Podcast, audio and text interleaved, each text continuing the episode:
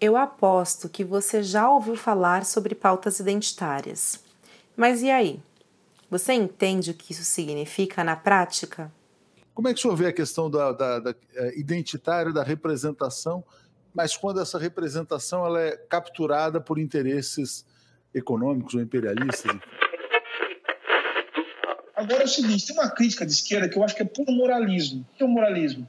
Fica dizendo o seguinte, ah, agora só se pensa identidade, como se as pessoas não fossem atravessadas por isso e não por conta de uma série de condições sociais e não tivesse que afirmar sua identidade, inclusive como forma de existir.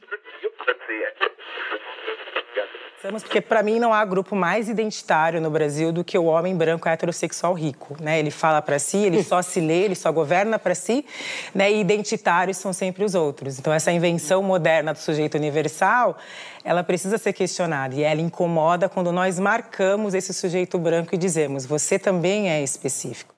O identitarismo tem sido bastante discutido nos últimos anos e, inclusive, dividido opiniões, até mesmo dentro do campo da esquerda.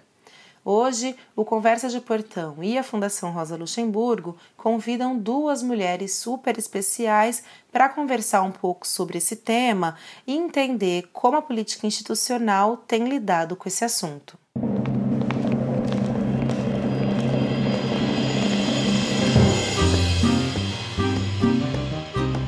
Eu sou Semaia Oliveira e este é o Conversa de Portão podcast produzido pelo Nós Mulheres da Periferia em parceria com o UOL Plural, um projeto colaborativo do UOL com coletivos e veículos independentes. Semanalmente, nós ouvimos a história, opinião ou análise de mulheres sobre assuntos que são importantes para nós. Este episódio faz parte da segunda temporada da série Feminismos, uma parceria do Conversa de Portão com a Fundação Rosa Luxemburgo.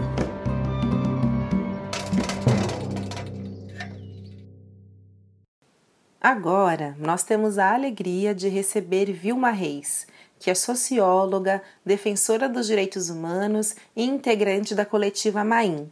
Olá, Vilma Reis, é um prazer estar aqui com você. Olá, salve, salve, companheiras das mulheres periféricas, nossas irmãs, nossas companheiras irmãs o Mulheres Negras Decidem. Eu sou Vilma Reis, da coletiva Maim, Organização de Mulheres Negras para os direitos humanos. Estou falando de Salvador. Tá? Vamos ao nosso bate-papo. Gostei, conversa de portão, é sempre bom. E a próxima convidada que está chegando aí agora é a nossa comentarista da rodada, Tainá Pereira, que é internacionalista, ativista e articuladora do Mulheres Negras Decidem. Salve, Tainá, tudo certo? Oi, Samaya. Oi, Vilma. Que alegria estar aqui com vocês. Sou Tainá, estou no Rio de Janeiro. Tenho essa missão aí de representar Mulheres Negras Decidem nessa conversa hoje. Massa, vamos lá então. O nosso papo hoje é um papo que tá muito, tá ecoando bastante aí nos últimos anos, principalmente. Algumas pessoas com, com, com perspectivas bastante polêmicas, outras tentando trazer aí é, um aprofundamento em relação a esse tema, e a pauta é identitarismo. Então, para começar, eu queria convidar a Vilma para compartilhar com a gente um pouco como você define, Vilma, essa chamada política identitária e se você quais são as vantagens e desvantagens que você vê, né, desse conceito, desse termo. É lá, salve as nossas irmãs na confiança, na conversa do portão, né? Que aí a gente gera muita filosofia, muita ciência política e, em consequência, muita transformação. Eu acho importante nós destacarmos que o principal grupo identitário que anda né, levantando essa questão, tão preocupado para não abrir mão de poder hoje no Brasil é homem branco. Né? Homem branco, esse grupo identitário, está tão tenso. Né? Nós, mulheres negras, que constituímos o, o maior contingente da população brasileira, tanto em termos percentuais quanto em termos absolutos, em muitos momentos somos destituídas dessas mesas do poder e do privilégio. Né? E nós não queremos estar em nenhuma mesa de privilégio, a gente propõe exatamente que, por exemplo, o debate racial inclua os brancos, particularmente os homens brancos, que sempre são tratados como se nada, né? Se, olha, eles estão aqui, eles são a norma e eles não precisam ser debatidos. Eu vivo em Salvador, uma cidade em que os homens brancos são menos de 7%. E nós somos 83% da cidade de Salvador. E quando nós olhamos a fotografia do poder, tanto em Salvador, quanto na Bahia, quanto no Brasil, os homens brancos parecem eles ser, eles representarem 83% e nós representarmos menos dos 7%. Portanto, nós temos questões a resolver nesse debate. Claro que quando a gente ouviu essa expressão há muitos anos atrás, sobre as questões identitárias, né? Quando a gente ouviu de nossas expoentes e nossos expoentes negros e negras, nós estávamos colocando esse debate num outro lugar. E não no lugar do estigma, do que deve ser silenciado porque a sua fala incomoda. Porque assim que os homens brancos da extrema-direita, da direita e da esquerda tratam a fala das mulheres negras, né? E que tenta desconstruir absolutamente toda a construção política erguida pelos movimentos de mulheres negras, pelos movimentos negros, esse sujeito político coletivo que efetivamente faz o Brasil estar aqui de pé, porque tudo que nós olharmos tem mãos negras. Toda a construção do Brasil né? são mãos negras. E essas mãos negras eu quero colocar em pensamento negro, elaboração negra. Eu quero colocar em cosmovisão negra. Eu quero colocar em cosmovisão africana e a nossa reelaboração no contexto da diáspora.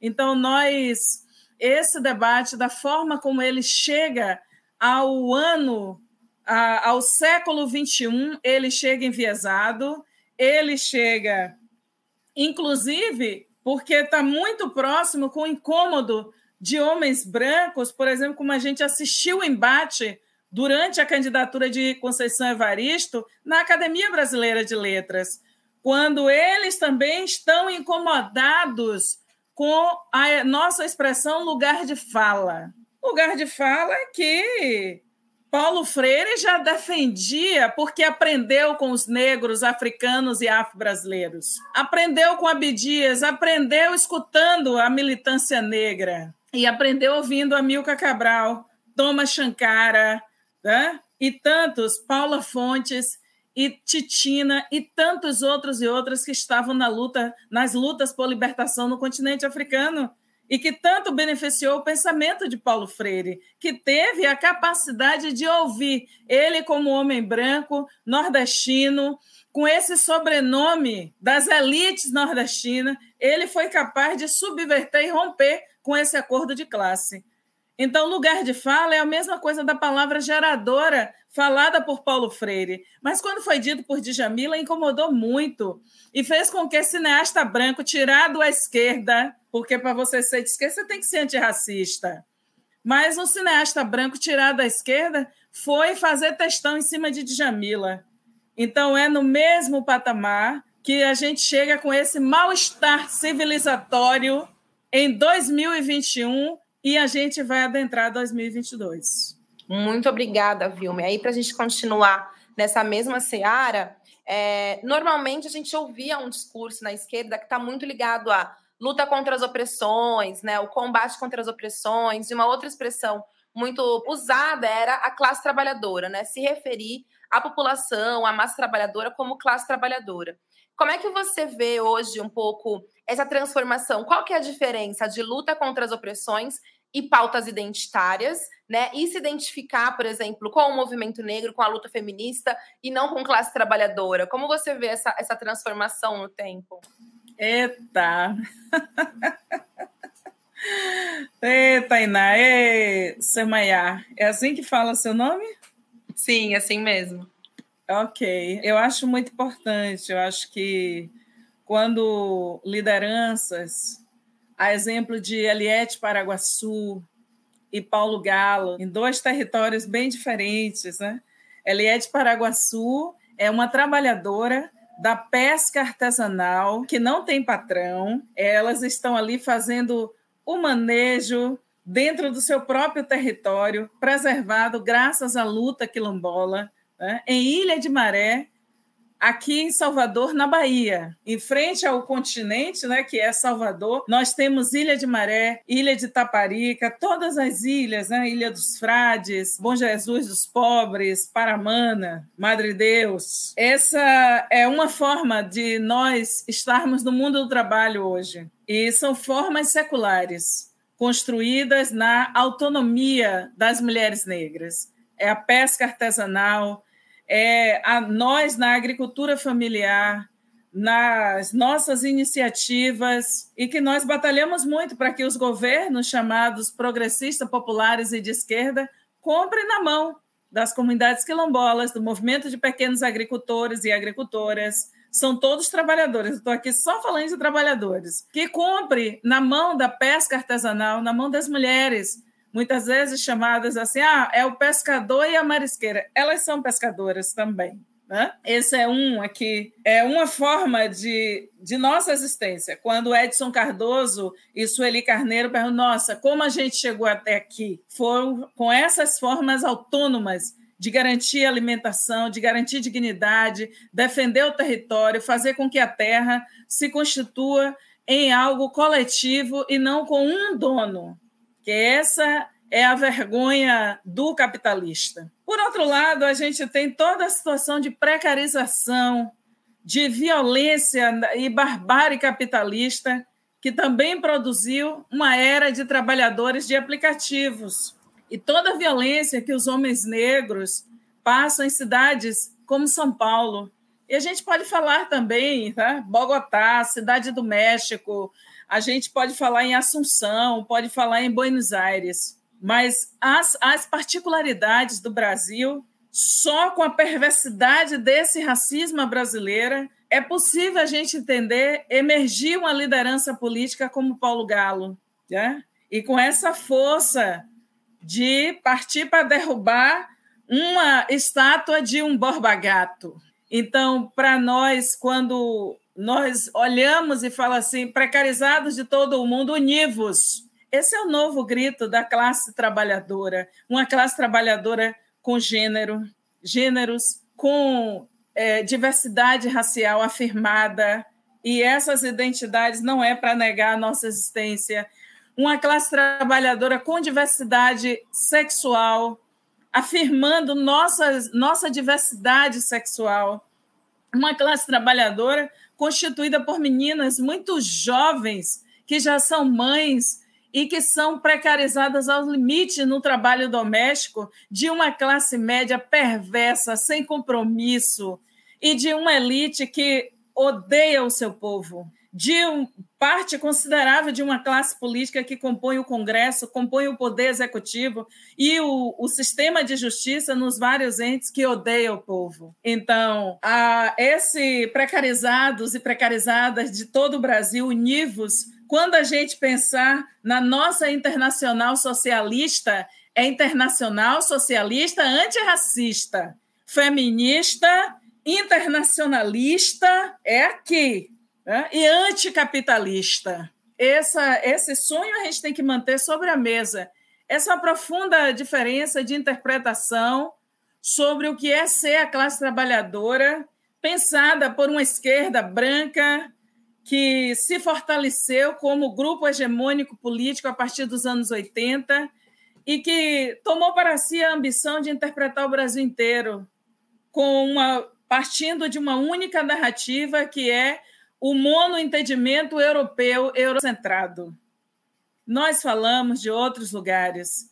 A classe, a diversidade e a monumentalidade dos trabalhadores e das trabalhadoras que nós estamos falando não cabe na caixa da sociologia do trabalho, muitas vezes que se agiganta na USP, na Unicamp e em outros lugares. Nós falamos de um Brasil profundo, em que nosso povo ainda está nas carvoarias, em que nosso povo ainda está nesse com essa elite que quer transformar todos os dias o Brasil na grande fazenda de alimentar o norte central do mundo. Esse Brasil em que nosso povo está jogado na miséria da mineração, fazendo a riqueza da Vale do Rio Doce, que nos dá rios amargos, rios com todos os dejetos da mineração, num negócio que eles transformam em algo legalizado.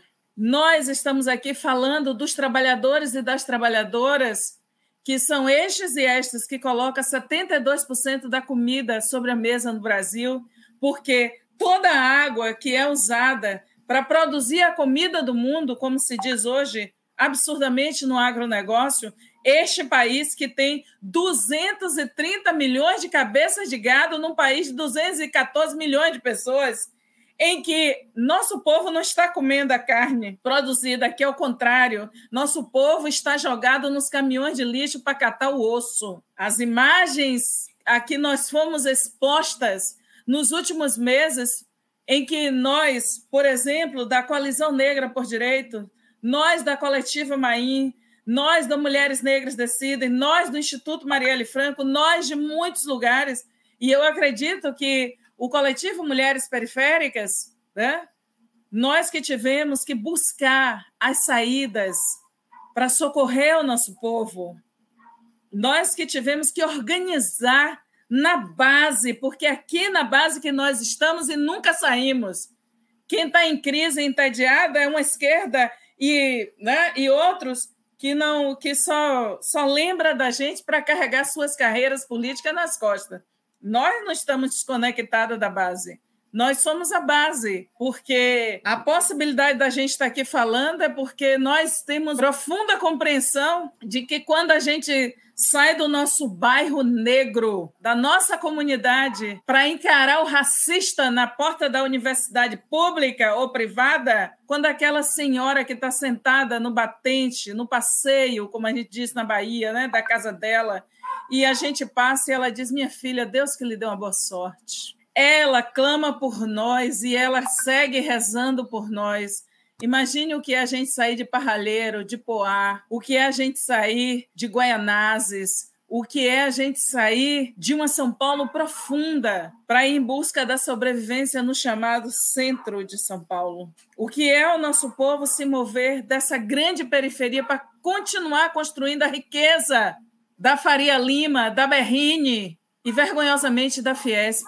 Então, essa compreensão do que são os trabalhadores e as trabalhadoras do Brasil está diretamente linkada com o que nós entendemos desse hoje, em que a gente diz de pés, ó vítimas da fome, de pés, famélicos da terra, quem são? Tem cor e tem gênero, tem pertencimento territorial. Eu, eu aproveito para fazer minha audiodescrição. Eu sou uma mulher negra, de pele preta, eu sou preta, né? mas não uso a categoria preta no geral, porque isso cria equívocos sobre nós no, na hora de contar para fazer a política pública. Nós somos 56,2% porque somos pretas e pardas. É essa junção, essas duas categorias do IBGE que nos deu essa conta para sermos maioria nesse país. E há muita distorção nesse momento quando eu vejo pessoas que são visivelmente pardas, né? E que elas, não, nós nós, as pretas, não, desculpe, a gente tem que reorganizar aqui o debate.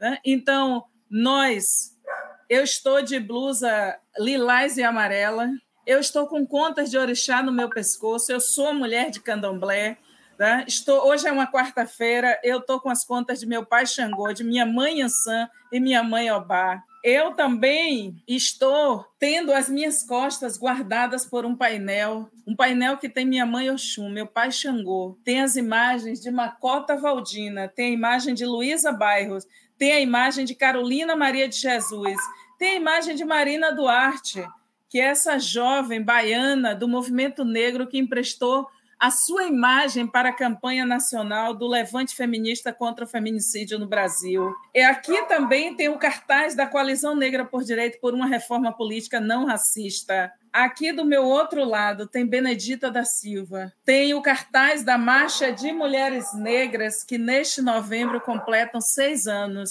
Tem um cartaz em feminagem a Marielle Franco. Esta que é semente para nós e tantos outros cartazes, mas é a forma que a gente tem da gente conversar profundamente com esse país. E nós somos esta classe trabalhadora, com nossos cabelos com dread, com, com ou que gostam de chamar de Rastafari, mas eu não sou Rastafari, tá? Eu sou uma mulher de candomblé. E ainda tem um brinco que é um Oxê de Xangô, o símbolo sagrado do orixá Xangô, orixá da justiça. É muito importante nós fazermos essa audiodescrição, porque aqui a gente trata é, de enfrentar o capacitismo. Tem várias formas da gente ouvir o nosso podcast. Tem várias formas da gente participar dessa discussão. E é muito importante que diferentes grupos possam participar da nossa discussão. É verdade, verdade, Inclusive, vou fazer a minha audiodescrição agora. Eu sou uma mulher preta, negra também. Também uso dreads com as pontas loiras. Estou usando o brinco dourado e com o um mapa atrás de mim do continente africano. Tainá. Oi, eu faço minha audiodescrição também. Sou uma mulher negra.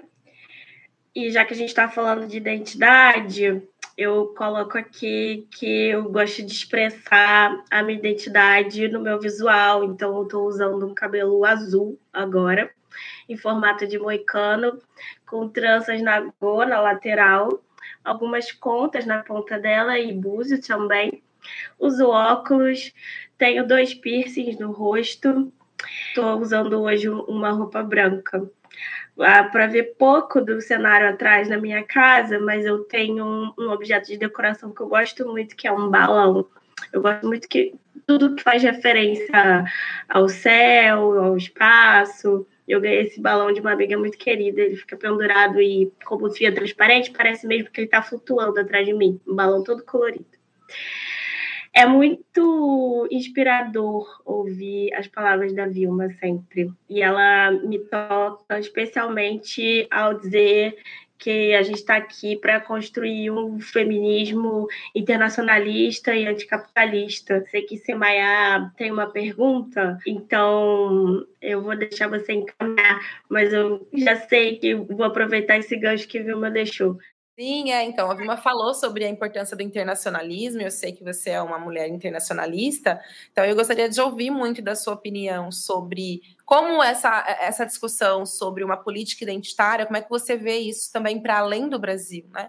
Que contornos isso tem tomado? Dilma já traçou boa parte do caminho né, para essa resposta. A questão da, da identidade, ela incomoda justo pelo que, que Vilma colocou, porque provoca essa reflexão sobre a racialização de pessoas não negras, né? sobre o reconhecimento de pessoas não negras, não indígenas, da sua própria condição. É, pessoas que nunca tiveram a sua identidade questionada, porque elas sempre foram o universal, o padrão. Nunca viram é, o questionamento a respeito da sua etnia, da sua cor, é, como um problema que condicionasse a sua existência, que impedisse o seu bem-estar, né, o seu exercício pleno de cidadania. E a identidade, seja no Brasil, nos Estados Unidos e aqui uh, na América Latina, né, nós, mulheres americanas, para usar um conceito de, de Lélia Gonzalez, temos sempre mobilizado é, essa categoria para afirmar as nossas necessidades, as nossas urgências e um outro jeito de ser e de estar no mundo, né? Que vai de encontro a, a esse outro projeto que é de negação e é de extermínio de tudo aquilo que não é considerado o padrão, o que é bom, o que é ideal. A nossa identidade, ela é construída, inclusive, de forma coletiva, nessas intersecções, nesses diálogos. Nós, aqui no Brasil, em conexão com mulheres na Colômbia, no Equador, nos Estados Unidos, temos dialogado construído essa identidade feminista, internacionalista, anticapitalista há muito tempo.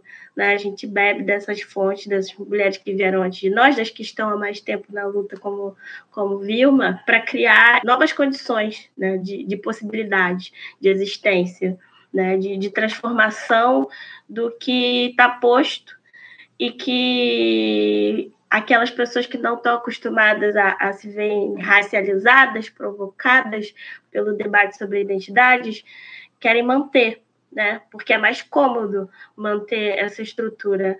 É, pensar sobre como é, o, o, meu próprio comportamento, a minha própria maneira de existir implica é, na negação da existência do, do outro ou na dificuldade desse outro ser estar como é, como, como quer ser isso implica concessões, né? implica reconhecer que, que não estamos sós nesse mundo, que precisamos estar, é, buscar a comunhão, buscar o equilíbrio.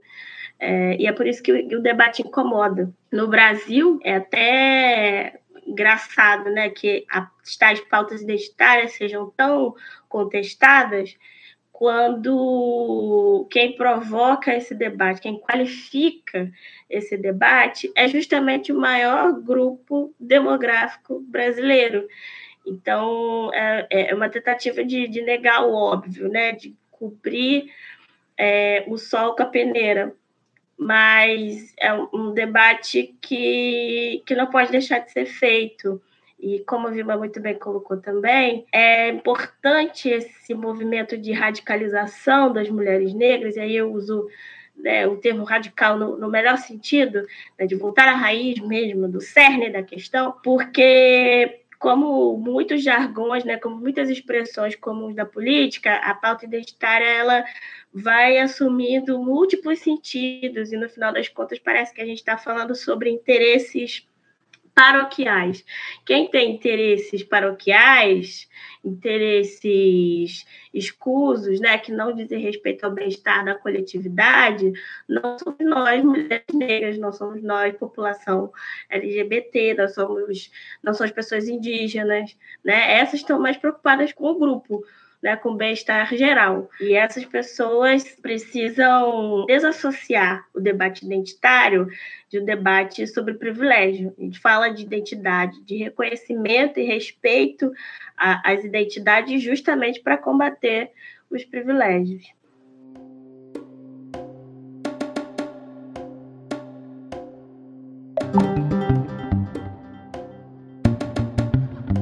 E agora eu vou devolver a bola para a Vilma para a gente entender um pouquinho quais são os desafios que você vê dentro dos partidos aqui no Brasil, especificamente do partido que você faz parte, como você vê os desafios né, para travar as pautas que você, que nós sabemos que você já trava dentro dos partidos aqui, né? Porque a política institucional e através dos partidos é o caminho necessário, né, do nosso contexto hoje. E quais são as barreiras para levar mais adiante as nossas pautas? Ai, ai, vamos embora. Bom, eu penso que a gente tem feito um exercício político importante, que é a gente decidiu, vamos mudar a fotografia do poder Vamos horizontalizar a mesa do poder. Eu sou do Partido dos Trabalhadores e das Trabalhadoras, o PT, há muitos anos. E dentro do meu partido, a gente, em 21 de maio deste ano, a gente lançou internacionalmente uma tendência política nacional que se chama Quilombo Socialista. É a primeira vez na história de um partido político no Brasil que um grupo de militantes negras e negros cria uma tendência nacional dentro do maior partido de esquerda da América Latina e nós criamos e dirigimos essa tendência. Isso é muito inédito e seria inevitável. Né? Não tinha outro caminho a não ser fazer isso. Porque, às vezes, a gente pensa assim: nossa, por que vocês não fundaram um partido negro? Ora, porque fomos nós, negras e negros, que criamos esse partido. E não faz sentido nós deixarmos esse partido somente para os brancos. Somos nós que, nesses 41 anos de PT, quase 42, dia 10 de fevereiro de, de 2022, serão 42 anos. Somos nós que, ao longo desses 41 anos, construímos as carreiras políticas dos nossos companheiros e companheiras, brancos e brancas. Então, não faz sentido. Porque né, quando a gente incomoda muito, diz, ah, por que você não vai para outro partido? Não, nós não vamos sair. Opa, anunciamos, não vamos sair, precisamos ficar e problematizar, fazer o que nós da Coalizão Negra fizemos junto com Benedita da Silva, que foi lançar a consulta ao TSE, ao Tribunal Superior Eleitoral, sobre a questão do fundo eleitoral. Criar essa tensão política por dentro da estrutura partidária. A gente não quer uma, uma representação das executivas nacionais dos partidos em que tem um negro ou uma negra para ficar, é, por favor, pelo amor de Deus, em silêncio, que não incomode, não nos interessa esse lugar. Nós somos dirigentes partidárias. Nós somos mulheres que a gente a gente respira política. E nós entendemos a política nesse sentido monumental que Benedita da Silva desenhou quando ela disse: "Olha, foram 40 anos para fazer no Rio de Janeiro um, esse caminho. Eu, eleita em 1982 como vereadora, levou-se anos para Jurema Batista ser vereadora novamente e levou mais muitos anos para Marielle Franco ser vereadora. A gente não vai poder esperar mais 20 anos para produzir né? Benedita, Jurema e, e Marielle, o nosso tempo é agora, nós estamos aqui, nós estamos em vários partidos. Né? E a Aniele Franco fez uma pergunta importante no dia 29 é, de novembro do ano de 2020, quando acabou o segundo turno. A Aniele perguntou: né? quem protege as mulheres? Quem protege as mulheres negras eleitas? Né? E como o TSE não estava ligado nessa questão, precisou, depois, ah, em agosto de 2020, ah, nós irmos a coalizão em peso no TSE para que essa questão tomasse. Né? A Fabiana Pinto, do Mulheres Negras Decidem, né, do Instituto Marielle Franco, ela foi com a gente para Brasília na audiência no Tribunal Superior Eleitoral. Então, em resumo, o que a gente está dizendo é a nossa presença na política é com agenda política, debatida com o nosso povo. Né? É, tem gente que vai achar, nossa, mas é muito. É simplório. É simplório mesmo a agenda Marielle Franco, que a gente está batalhando para ter creche noturna, para a gente datar os dias nas cidades sobre a questão do enfrentamento à lesbofobia, para nós criarmos mecanismo para fortalecer a economia solidária para nós termos em cada cidade um, um mecanismo de renda básica em que tenha como foco e centralidade as mulheres negras? Ora, essa é uma agenda altamente tensa, porque na hora de dividir o dinheiro, os brancos deixam um olho aberto e outro arregalado. Né? Na hora de dividir a terra, os brancos estão com os dois olhos arregalados. Né? Na hora da gente falar em mexer nas agências de fomento, como o BNDES, o Desembahia, o Banco do Nordeste, os outros bancos de fomento Brasil adentro, né? e garantir, colocar aporte financeiro para fortalecer os negócios das mulheres negras, os negócios das, das cooperativas de mulheres indígenas que começam a eclodir nos território, no território amazônida, né? Essas associações de mulheres indígenas têm sido reiteradamente atacadas e queimadas. As associações quilombolas são flagrantemente atacadas, porque é dali que a gente pare a ideia de autonomia econômica. Então, nós mexemos com coisas de base, coisas que parecem simplórias, mas nós mexemos com uma agenda que é muito potente. A gente acredita em desonerar com política pública direta, desonerar a conta de energia elétrica das mulheres, né? criar lavanderias públicas que sejam centros de co-work realmente e lugares de cooperação onde as mulheres possam ir enquanto a máquina está batendo a roupa, porque não deve mais ser o nosso trabalho, né? E nem a gente ir para casa de ninguém lavar roupa de ninguém. Enquanto estiver lá, a gente ter acesso à internet banda larga, a gente poder imprimir o nosso projeto, a gente ter as condições de ter a creche durante o dia com alimentação, pelo menos cinco refeições para as nossas crianças. Olha que projeto perigoso, né? E ter creche noturna para que as mulheres possam fortalecer o seu capital educacional. Ah, isso são coisas muito perigosas. Né? Quando a gente fala em acesso universal à água potável, são todos esses projetos simplórios que a nossa presença na política, lembrando Marielle Franco, no seu livro, num texto monumental que ela escreveu, num livro que se chama O Golpe na Perspectiva de Gênero. Eu gostaria muito que as companheiras que estão né, participando desse podcast, participando desse projeto fantástico das mulheres periféricas, que olhem esse livro, organizado pela professora Linda Rubim, aqui na Bahia, da Faculdade de Comunicação, e que tem lá um texto de Marielle Franco, eu, mulher negra parlamentar, resisti a pleonasmo, onde Marielle escreve o qual é o sentido da nossa presença nos espaços de poder. É, é desse jeito, né? Quando a gente vê uma Tainar de Paula debatendo o direito à cidade, quando a gente vê uma Érica Malunguinho dizendo para nós quem anda de ônibus, esse foi um texto de Érica, na, na conversa que estava eu, ela e Lued Luna com Haddad, né? Érica dizendo a Haddad, quem anda de ônibus tem que planejar o ônibus. Então, a gente não aceita que um próximo governo do campo popular, do campo dos direitos humanos, que nos trate como beneficiária de políticas públicas, mas que entenda que nós estaremos na mesa para pautar a política pública como pensamento, como inteligência negra, inteligência trans, inteligência periférica da bicha preta, do sapatão preta, né? negra nesse sentido. E eu falo assim: é preta, parda.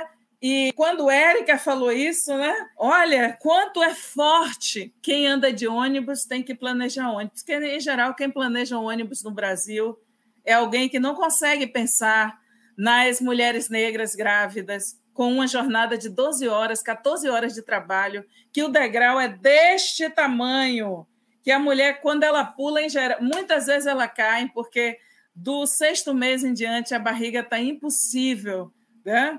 E como a nossa alimentação também, é, às vezes, é agressão, também ela vai para o sobrepeso, e isso significa muita coisa para alguém que já trabalhou 14, 16 horas então, nós, e é o menino branco, muitas vezes descoladinho, que é ele que é chamado para planejar ônibus, menino que ganha 30 mil e não completou ainda 30 anos. Essa, né, essa inteligência uspiana, essa inteligência Unicamp, a gente precisa ter mais Brasil planejando Brasil.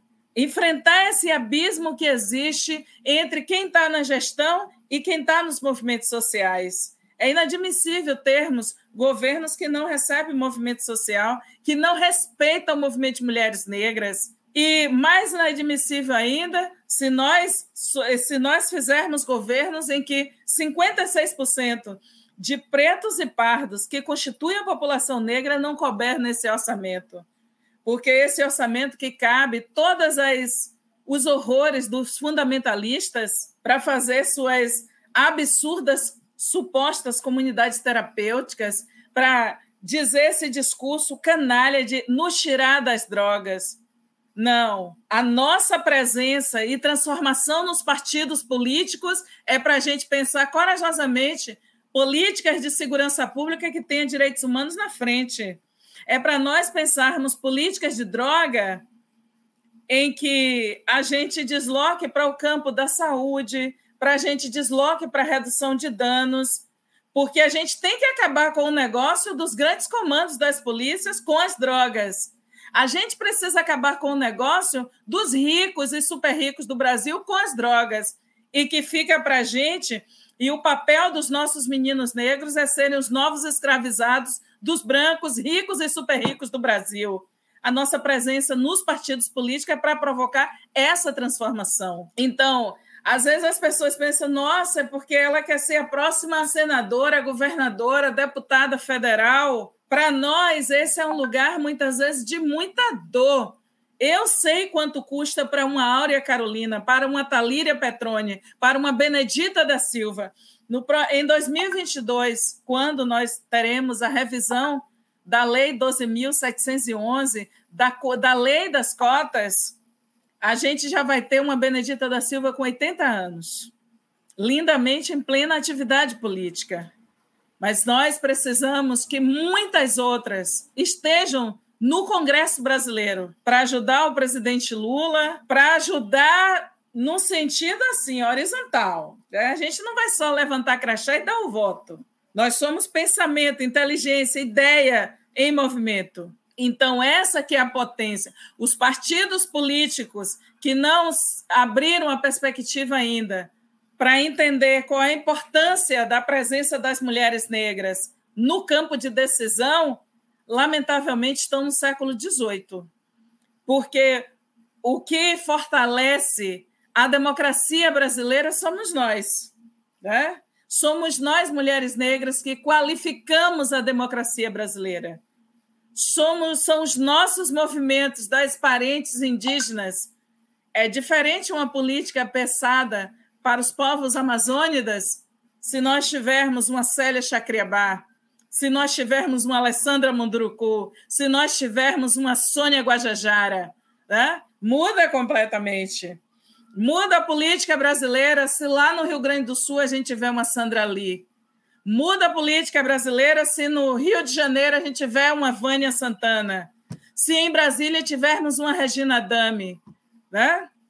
Então essas são questões que esse é o sentido. Nos Estados Unidos em 2020, quem garantiu a derrota do Donald Trump foram as mulheres negras. Tem uma parte considerável da esquerda branca brasileira que nem consegue pronunciar isso sem o trabalho político do movimento Black Votes Matter, Votos Negros Importam, liderado por mulheres como Latosha Brown, Stacey Abrams e outras, depois do, da armação que os republicanos fizeram contra a Stacey Abrams, que era candidata na Geórgia, no estado da Geórgia, em 2018, a governadora, e para ela não se tornar governadora, eles cancelaram 53 mil títulos de pessoas negras. E o que, é que essas mulheres fizeram em dois anos? Elas fizeram uma campanha nacional, mas particularmente no sul dos Estados Unidos, e garantiu que 800 mil pessoas se credenciassem. 49% são jovens, negras e negros, que se credenciaram para votar. Parecia a gente estar tá voltando ao movimento de 1940, liderado por Fanny Lou Rama. Os movimentos de 1950, liderado por Rosa Parks. Os movimentos de 70, quando em 1972 Angela Davis foi candidata à presidência dos Estados Unidos pelo Partido Socialista, junto com os comunistas. Esse que é o sentido da nossa participação. E fechando esse bloco, eu acho que é importante nós olharmos para a América Latina olhar para a ousadia da nossa irmã Francia Marques, na Colômbia, neste momento candidata à presidência na Colômbia. Olharmos para o exemplo de mulheres como Patrícia Arce e outras na Bolívia, que depois que retomam a democracia, o grande ministério que vai se criar na Bolívia é o Ministério das Culturas, da Despatriarcalização e da Decolonização. Ministério da Cultura para a gente agora só serve assim, né? E se a gente for capaz de observar os direitos da natureza, se nós entendermos a transição ecológica, se nós compreendermos qual é o nosso compromisso de manutenção da Mãe Terra, da Pachamama, se a gente olhar também para a América Latina e compreendermos o que é uma Assembleia Constituinte no Chile, liderada por uma mulher mapuche, porque esse Brasil que se reconstrói e que faz um plano de reconstrução nacional, tirando o país dos escombros colocado pelo fascismo, o fascismo que esta semana matou e jogou no mangue, na lama, e eles vão responder a Nanã, a grande mãe. Eles jogaram os corpos das mulheres, da, dos filhos das mulheres da, do Morro do Salgueiro, em São Gonçalo, na Baixada Fluminense, dentro do mar da, do mangue. E essas mães foram obrigadas a cavar lama para achar os corpos dos seus filhos. Nove corpos já foram encontrados. Nossa presença na política e nos partidos políticos tem a responsabilidade de criar respostas fortes contra estes crimes. Então, não é um projeto individual. Se for individual, não faz sentido nós estarmos, porque para nós é muito doloroso. Significa muita renúncia, muita ruptura, enfrentar muita treta com a direita, com a extrema-direita e dentro do nosso próprio campo, com esses homens brancos identitários. Então, sigamos. Tainá, então, para encerrar, vou trazer você, porque muitas vezes as pessoas associam identitarismo com representatividade, com um discurso de representatividade que a gente tem escutado bastante nos últimos tempos. E o Mulheres Negras Decidem endossa, né, o movimento endossa várias candidaturas, mas não são todas as candidaturas de todas as mulheres negras. Então, qual é a diferença, né, na opinião da Tainá, como representante do Mulheres Negras Decidem, qual é a diferença entre pautas identitárias, né, e o que elas significam do, de representatividade na política? Esse é um ótimo ponto, Semaiá, e já dá um spoiler uh, do que a gente está preparando para o ano que vem, para essas eleições que estão chegando, que é um reforço desse compromisso do movimento Mulheres Negras Decidem em fortalecer candidaturas de mulheres negras coletivas, porque é, houve uma apropriação né, por algumas figuras desse debate que é importante, é necessário, né, sobre o aumento da participação de pessoas negras na política institucional, para que elas conseguissem realizar projetos pessoais. Isso existe, infelizmente. E como Vilma já colocou aqui perfeitamente, não, não é desse tipo de, de liderança de representação que a gente fala quando afirma que os partidos, é, principalmente os progressistas, aqueles que dizem que estão comprometidos com o antirracismo, têm de, de ter pessoas negras no, no seu interior. Essas pessoas negras que devem estar no interior dos partidos e também nas representações, quando os governos são formados, né? Porque não adianta também a gente ficar só nos bastidores. Eu quero um ministério preto, né? Enquanto Vilma falava, eu fiquei só pensando numa Doralice, por exemplo, ministra da decolonização no Brasil, o meu sonho de princesa. Vilma presidenta. E, e aí é sempre muito importante afirmar que identitarismo, representatividade não tem a ver com essa presença estéreo de pessoas negras em espaços de poder e decisão.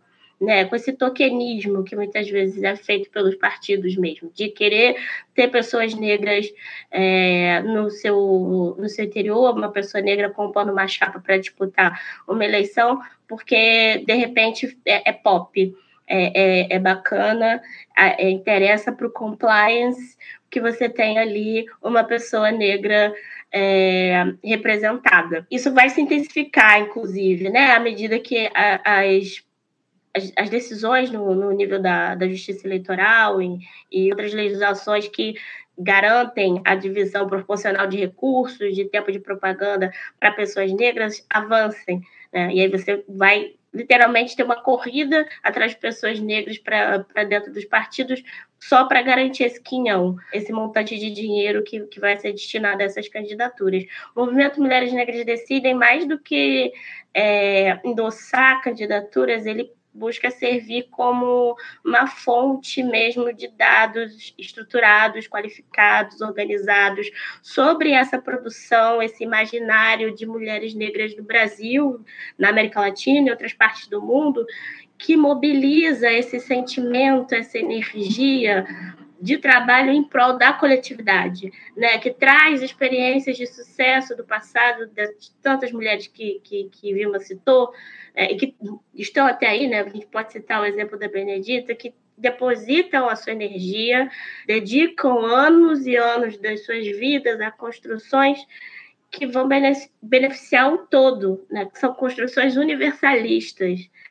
A, a mulher negra ela é universal. Isso é importante que a gente coloque. Né? Ela é universal porque ela tem um compromisso com a comunidade.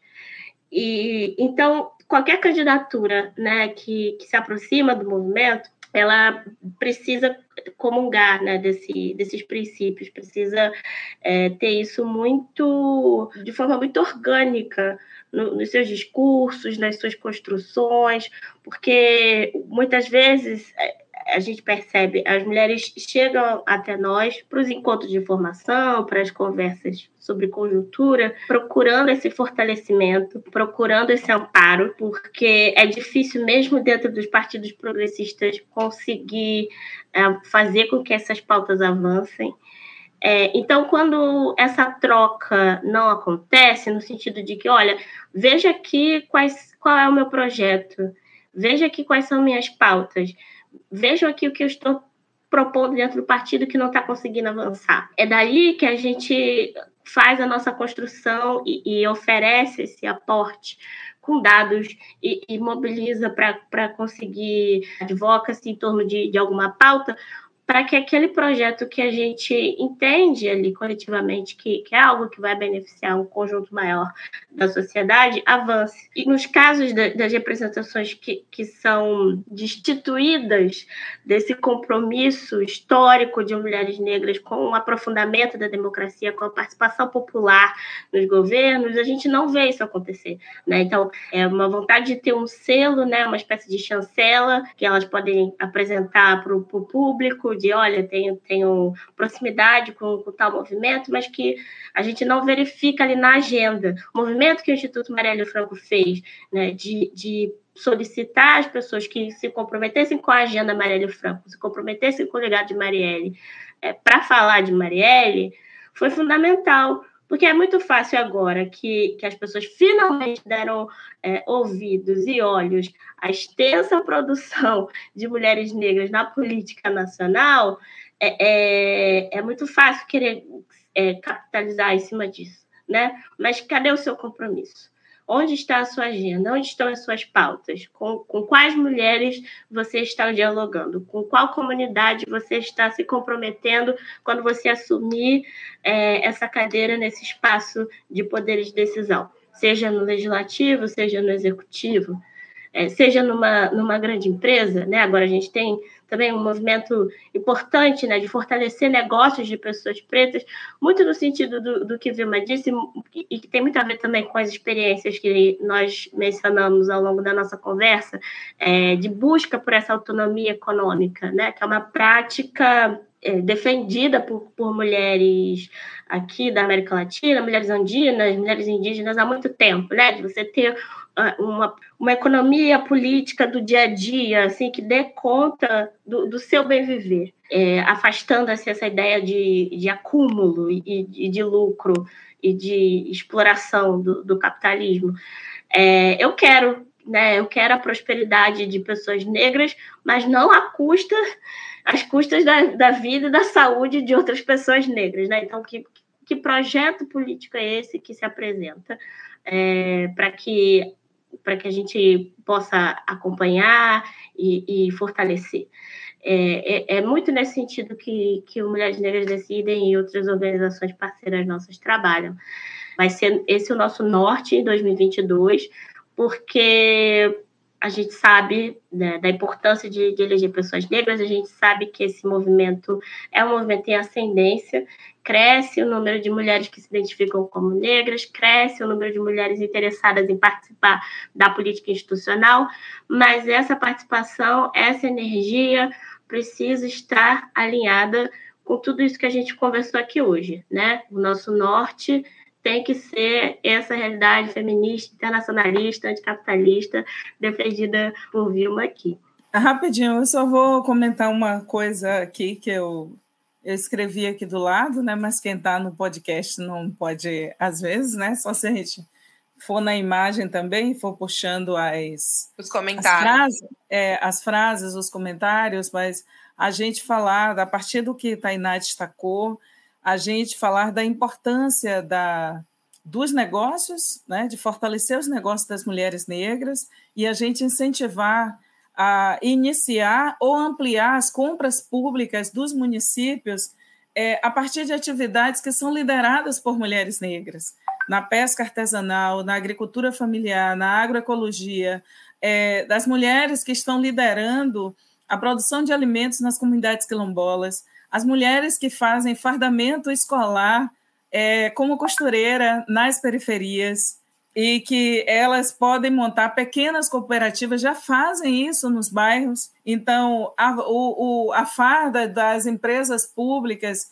que em geral é um lobby tão grande, o dinheiro fica todo na mão das grandes corporações capitalistas, de homens brancos, ricos e super ricos.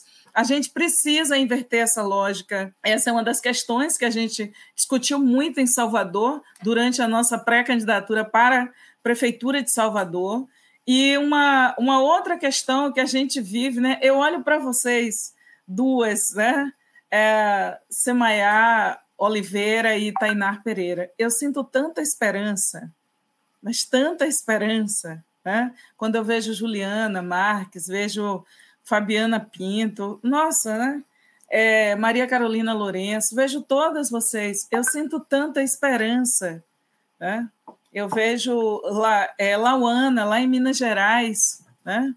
eu sinto uma esperança tão grande.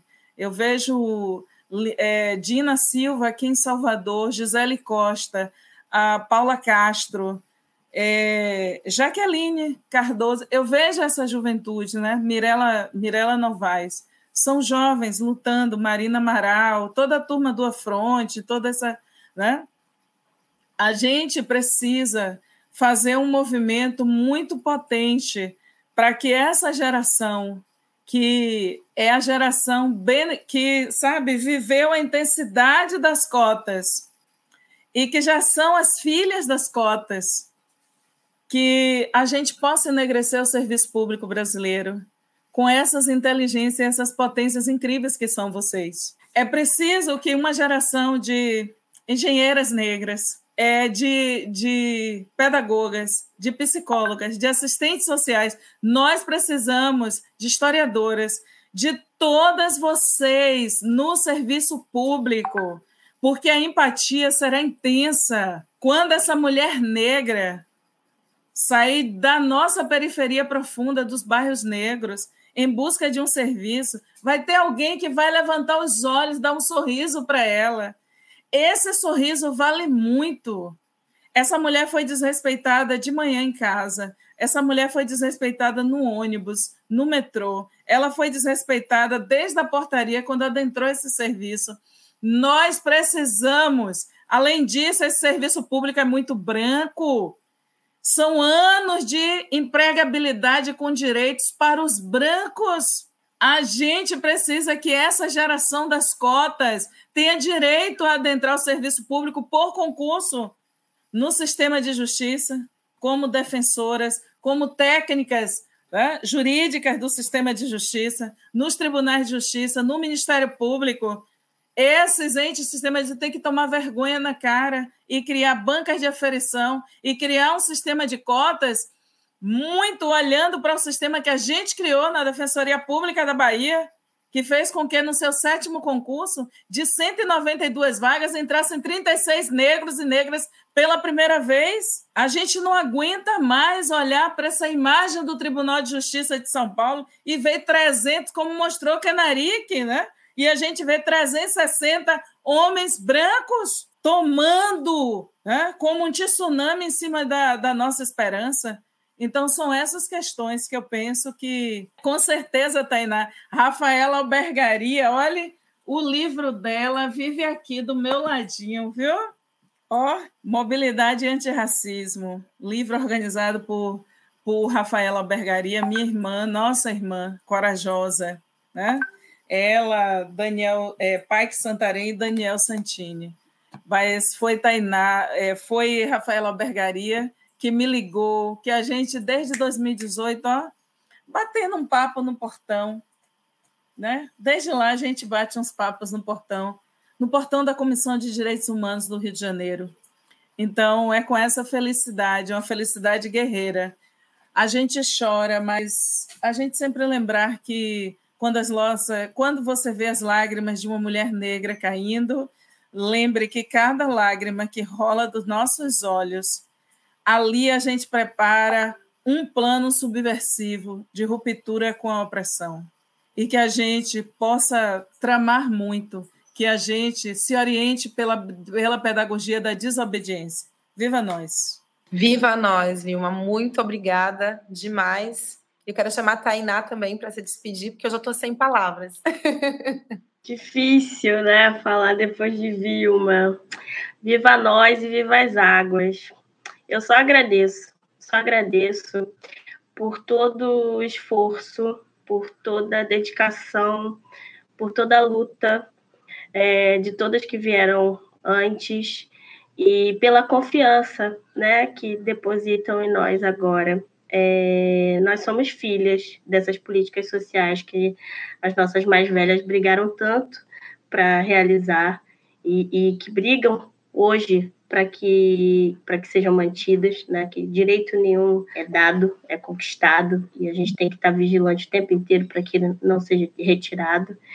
E apesar de, de saber né, o peso desse compromisso, dessa responsabilidade, essas conversas de portão que a gente tem dão para nós essa segurança é, de que a gente está no caminho certo, né? Que a gente não saiu do trilho, que a gente entendeu o recado, entendeu a mensagem e, e, e dá também para nós essa percepção né, de quão importante é multiplicar esse legado de mulheres negras, né? Fazer com que mais pessoas conheçam tudo o que já foi pensado, escrito, planejado, produzido por mulheres negras. E, e Vilma, é, eu agradeço mesmo, agradeço mesmo as palavras, não só aqui hoje no, no podcast, mas sempre né, que, que te escuto, e a outras mulheres negras também, porque é isso que faz com que nós possamos estar hoje aqui em 2021 conversando com, com nossas mais velhas e podendo dizer que estamos prontas,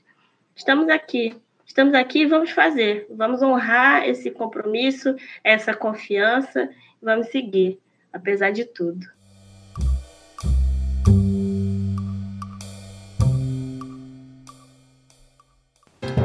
Eu sou Semaia Oliveira e este foi o Conversa de Portão, um podcast produzido pelo Nós Mulheres da Periferia em parceria com o UOL Plural, um projeto colaborativo do UOL com coletivos e veículos independentes. Semanalmente, nós ouvimos a história, opinião ou análise de mulheres sobre assuntos que são importantes para nós. Este episódio faz parte da segunda temporada da série Feminismos, uma parceria do Conversa de Portão com a Fundação Rosa Luxemburgo. Você pode ouvir a gente no Spotify, Deezer, Google Podcast e por WhatsApp. É só se cadastrar na nossa lista de transmissão. Esse episódio foi produzido por Carol Moreno. Roteiro e reportagem foram responsa minha, Semaia Oliveira. Identidade sonora e edição, Trilhará. Neste episódio, você ouviu áudios da TV Cultura e TV 247. Hoje eu fico por aqui e até a nossa próxima conversa de portão.